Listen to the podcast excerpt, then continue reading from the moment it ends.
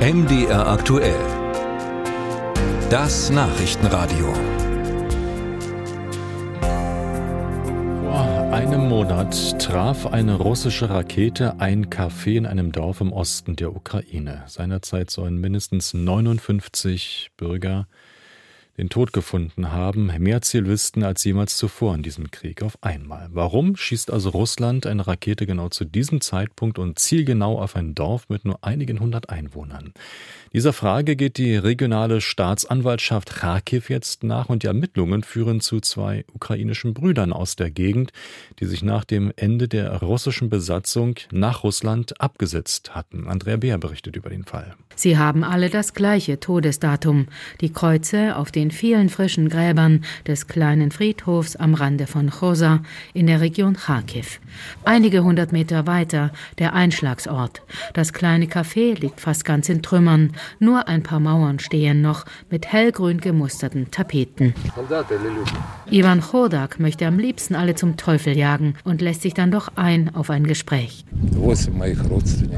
Auch acht von meinen engen Verwandten sind tot. Freunde, die ganze Elite unseres Dorfs. Es gibt niemanden mehr.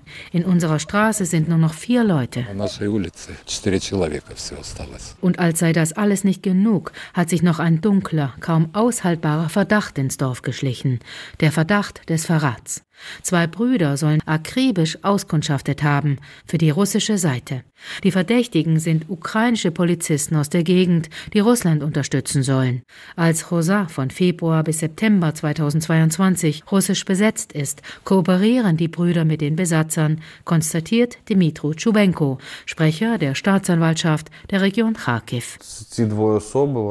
Diese beiden Menschen sind jetzt in Russland und zwar in der Region Belgorod und von dort aus haben sie ihre Aktivitäten koordiniert.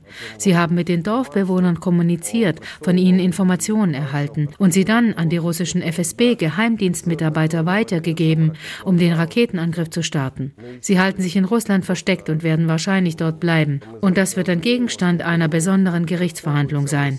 Ein Verfahren in Abwesenheit dieser Leute.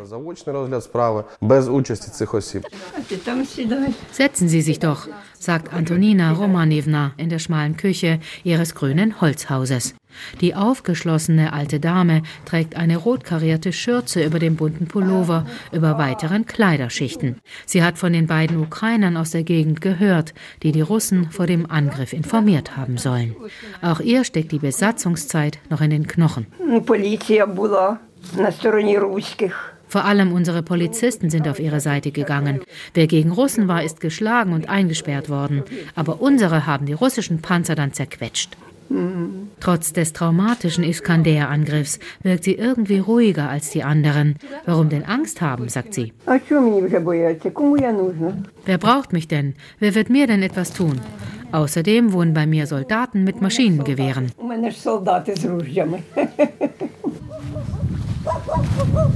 Der russische Angriff am 5. Oktober hat die Überlebenden tief verstört zurückgelassen und rund ein Drittel der Dorfbewohnerinnen und Dorfbewohner getötet. Deren Todesdatum auf den vielen frischen Gräbern wird immer daran erinnern, auf dem Friedhof von Chosa, einem kleinen Dorf in der Region Kharkiv.